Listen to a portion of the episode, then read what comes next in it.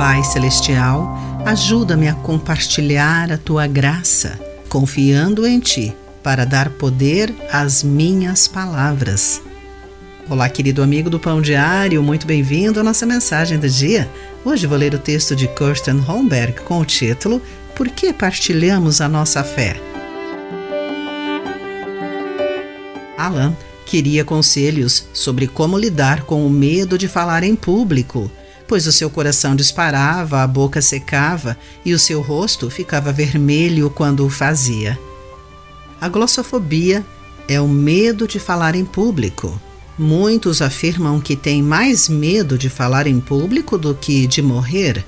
Para ajudar Alan a vencer o seu medo de não se expressar bem, sugeri que ele se concentrasse na ideia central da mensagem, em vez da forma como a transmitiria.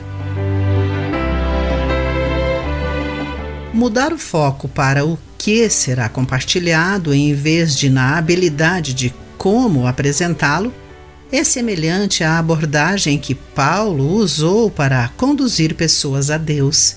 Paulo escreveu à igreja de Corinto que a sua mensagem e pregação não usava de argumentos persuasivos e astutos, de acordo com 1 Coríntios capítulo 2, versículo 4.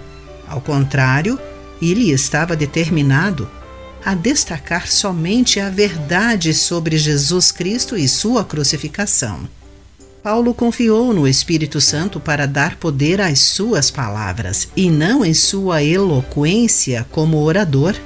Quando conhecemos a Deus pessoalmente, desejamos compartilhar sobre o Senhor com os que nos rodeiam, mas às vezes evitamos por temermos não o apresentar com as palavras certas ou eloquentes. Porém, se destacarmos a verdade sobre quem Deus é e suas maravilhosas obras, podemos, como Paulo, confiar em Deus para dar poder às nossas palavras e compartilhá-las sem medo ou relutância.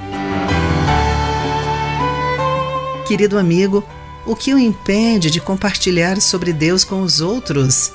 Reflita sobre isso. Aqui foi Clarice Fogaça com a mensagem do dia.